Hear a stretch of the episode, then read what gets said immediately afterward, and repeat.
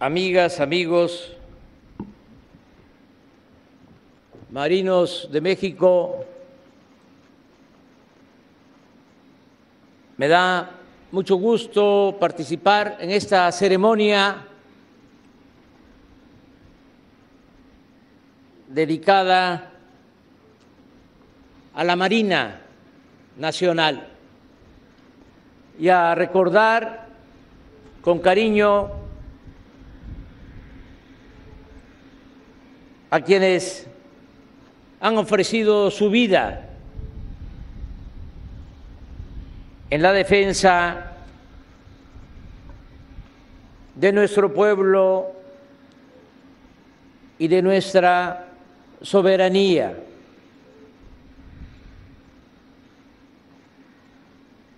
El Día de la Marina nos lleva a recordar que esta importante labor que se realiza por marinos, por la Armada de México, es fundamental para el desarrollo de nuestro país y que la Secretaría de Marina es un pilar importantísimo para el Estado mexicano. Esta Secretaría es una institución que ayuda en lo económico, en lo social, en lo político, también en hacer valer nuestra independencia y nuestra soberanía.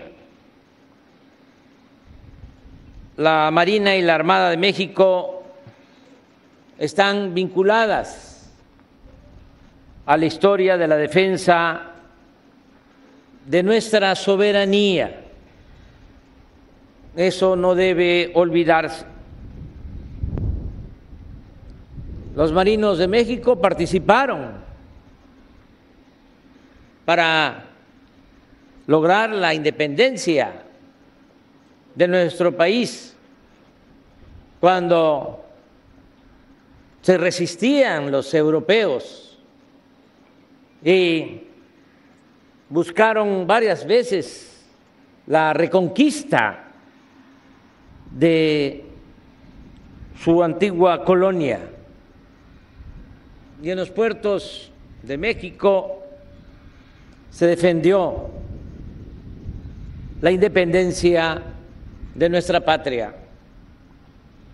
Lo mismo durante el movimiento de reforma, los marinos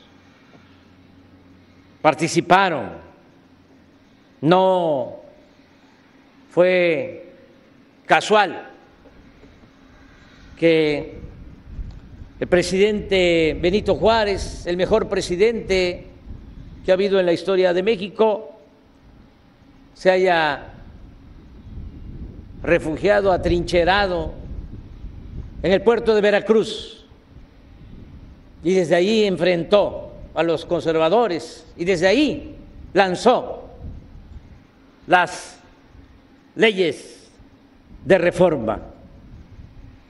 Y desde luego los marinos participaron en la Revolución Mexicana este puerto de Tampico está lleno de historia, patria.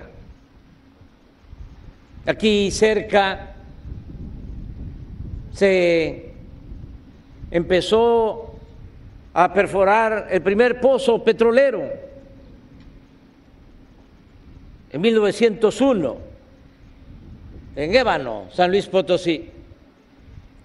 Pero en ese entonces Tampico era y sigue siendo la capital, la metrópoli principal de la Huastec. Y aquí empezaron a establecerse y apoderarse de toda esta región las empresas petroleras extranjeras en toda esta franja del Golfo de México.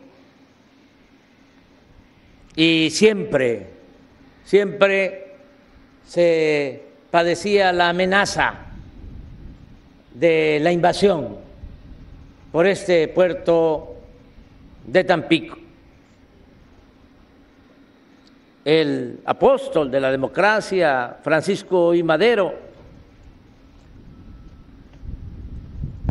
decidió que tenían que pagar impuestos las empresas extranjeras, cinco centavos por barril de petróleo y con mucha prepotencia pusieron el grito en el cielo y amenazaron con invadirnos. Aquí estuvo Cándido Aguilar defendiendo esta plaza. Estuvo también Pablo González el general Francisco J. Mújica. Y siempre se repetía una frase ante la amenaza. Primero la pronunció Cándido Aguilar, revolucionario veracruzano, y luego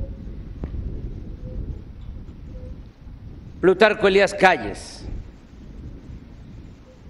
que según el expresidente Portes Gil, por cierto, tamaulipeco, llegó a decir el presidente Calles, después de que en la Constitución de 1917 se establece que el petróleo era de la nación y esto no lo aceptaban las empresas petroleras extranjeras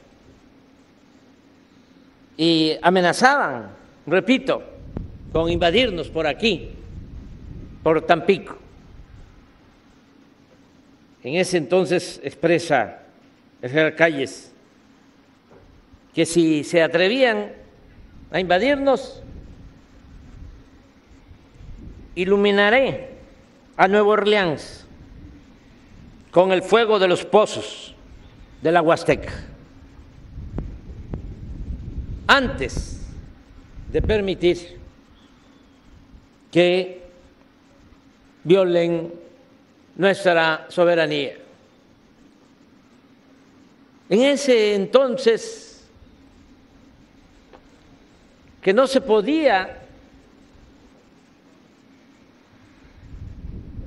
aprobar la ley reglamentaria del artículo 27 de la Constitución, porque eran muchas las presiones de las compañías petroleras extranjeras, aunque ya estaba en el artículo 27 que la nación era la propietaria del petróleo, no se podía.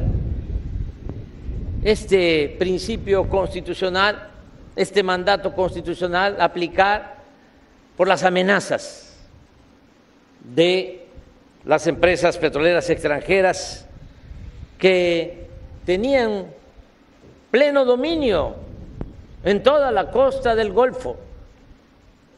Tenían guardias blancas, su propio ejército.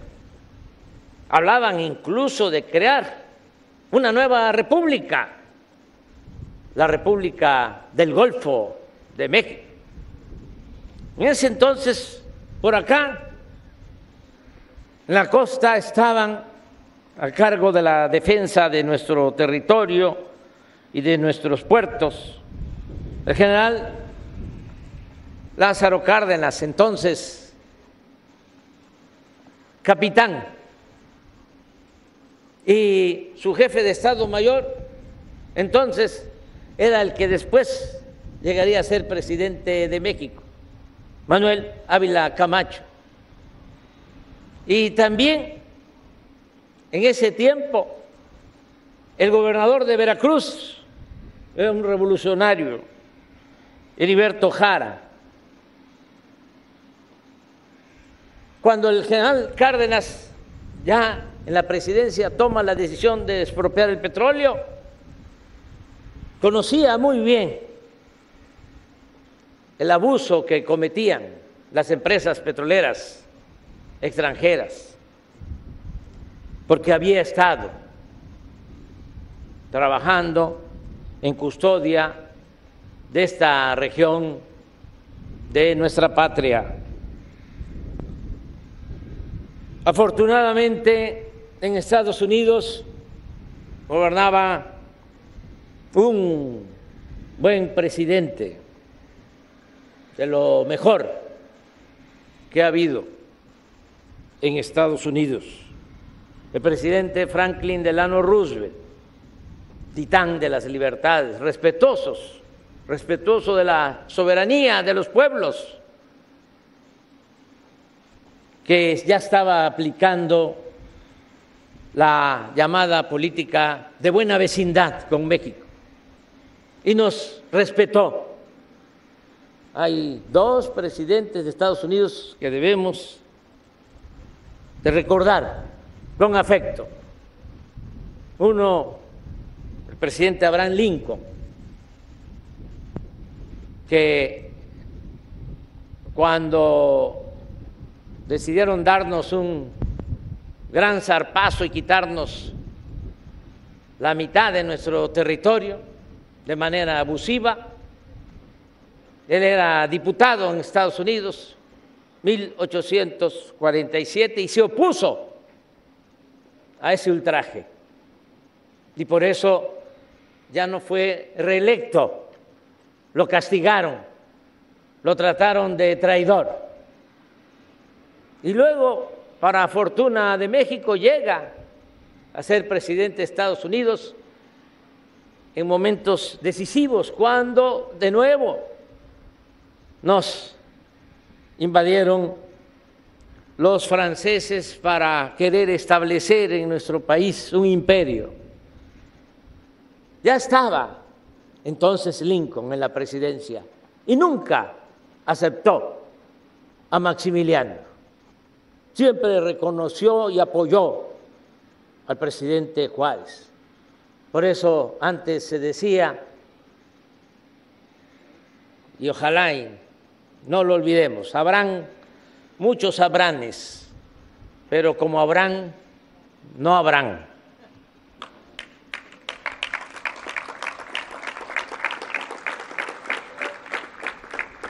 Y era republicano. Y el otro presidente, al que ya hice referencia, Franklin Delano Roosevelt, era demócrata.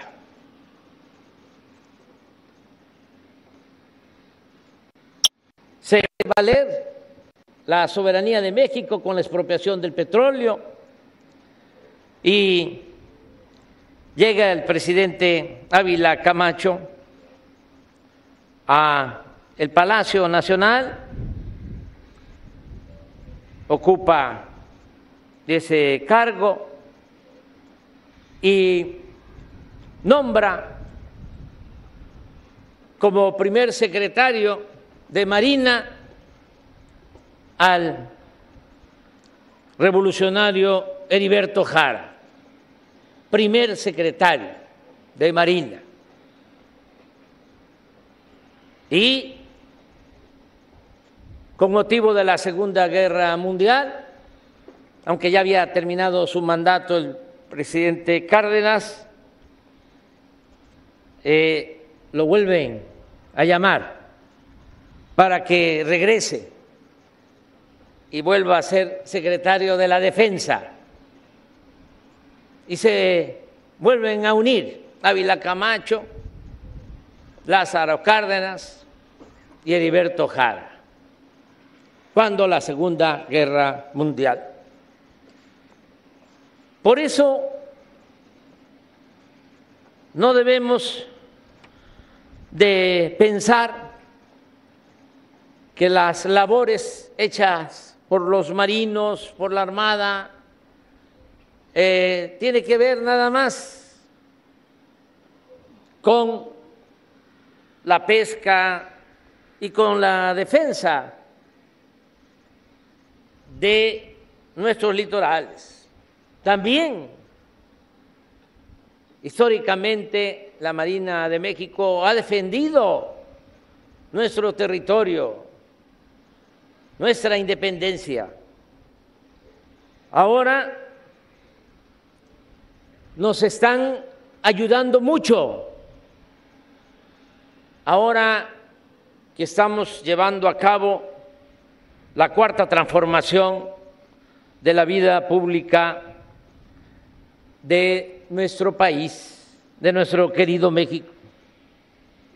¿Qué hace que labor lleva a cabo la Secretaría de Marina? Además de sus tareas de siempre de cuidar los mares, de cuidar la fauna, eh, que no haya sobreexplotación de especies marinas, de cuidar los puertos. Ahora ya la Secretaría de Marina nos ayuda en algo que necesitaba nuestro pueblo, que seguimos necesitando, el garantizar la seguridad pública.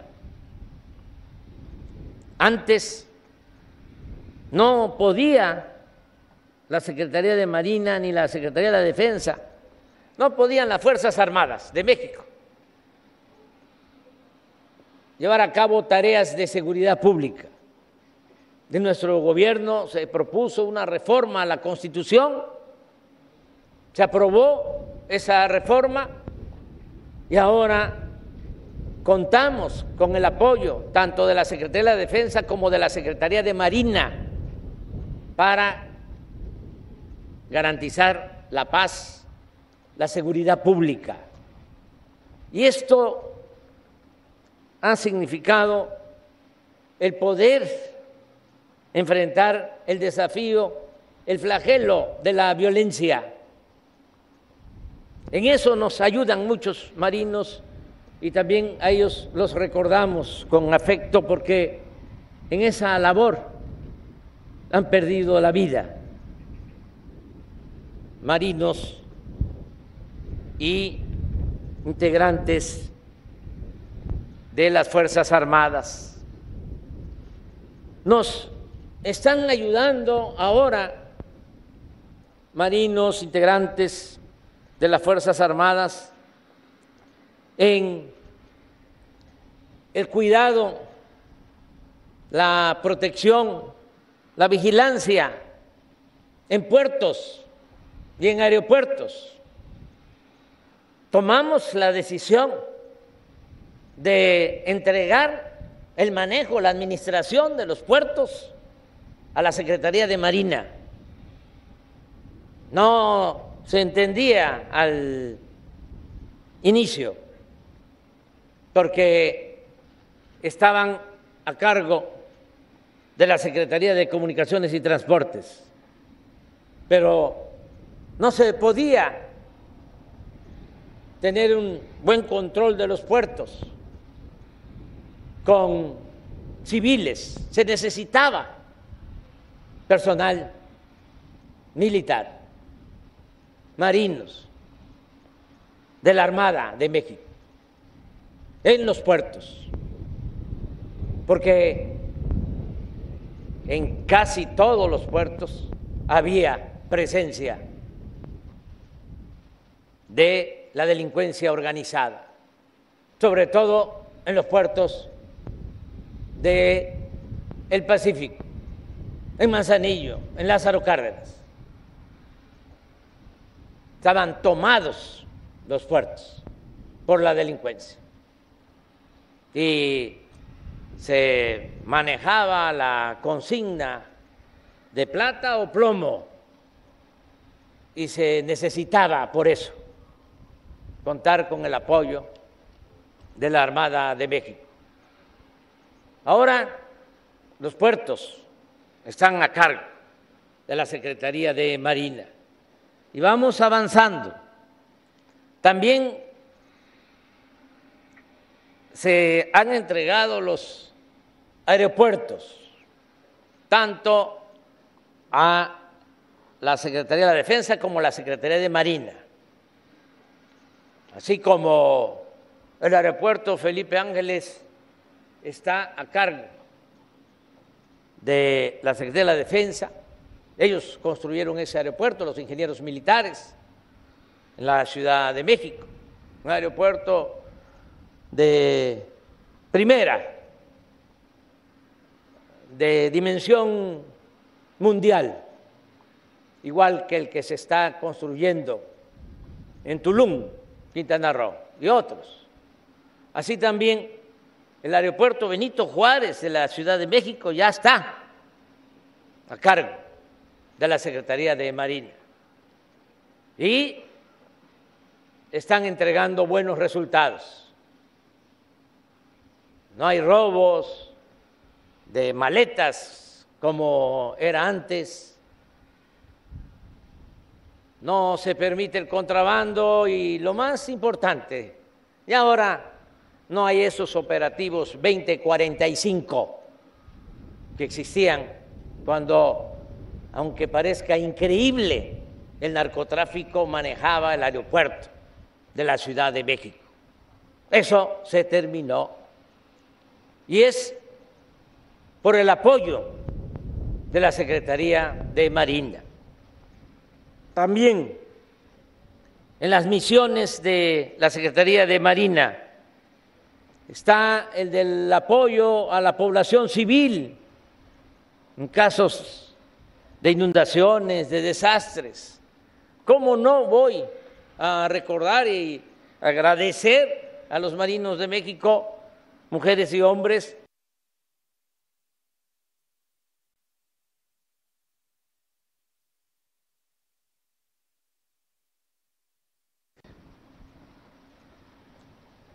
la manera en que nos ayudaron a distribuir, aplicar vacunas para prevenir esta terrible pandemia.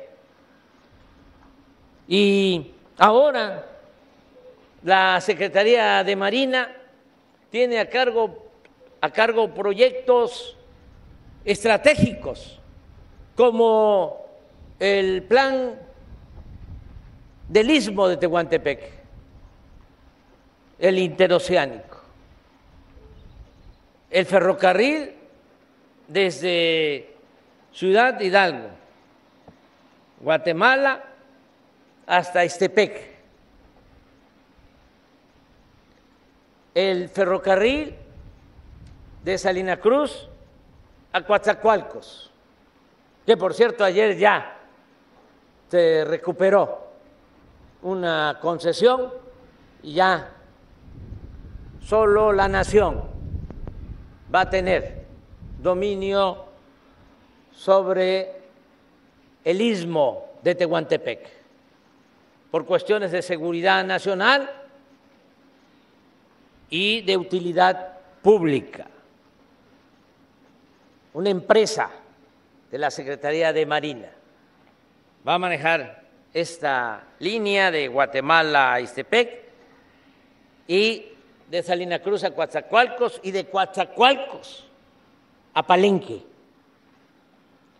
más cuatro puertos, Dos Bocas, Coatzacoalcos, Salina Cruz y Puerto Chiapas, que se están modernizando y 10 polos de desarrollo en el istmo de Tehuantepec. Todo esto a cargo de la Secretaría de Marina. Y para que se sepa, se oiga bien, se oiga lejos, todas las utilidades por la administración de estas obras públicas, de estas obras de la nación, todas las utilidades para las pensiones de marinos y soldados. Ese es el propósito de este plan. Aquí podría seguir hablando de otros apoyos de la Secretaría de Marina al desarrollo de México, pero creo que con esto es suficiente sobre la importancia que tiene esta Secretaría para nuestro gobierno, para la cuarta transformación del país. Termino pues recordando de nuevo con cariño, con afecto a todos los marinos que han perdido la vida en el cumplimiento de su deber. Nuestra gratitud permanente, nuestro abrazo fraterno a sus familiares. Y dejo también de manifiesto mi apoyo y mi reconocimiento por su lealtad al secretario de Marina, nombre íntegro, recto, honesto, el almirante José Rafael Ojeda Durán. Felicidades en su día, Marinos de México. Muchas gracias.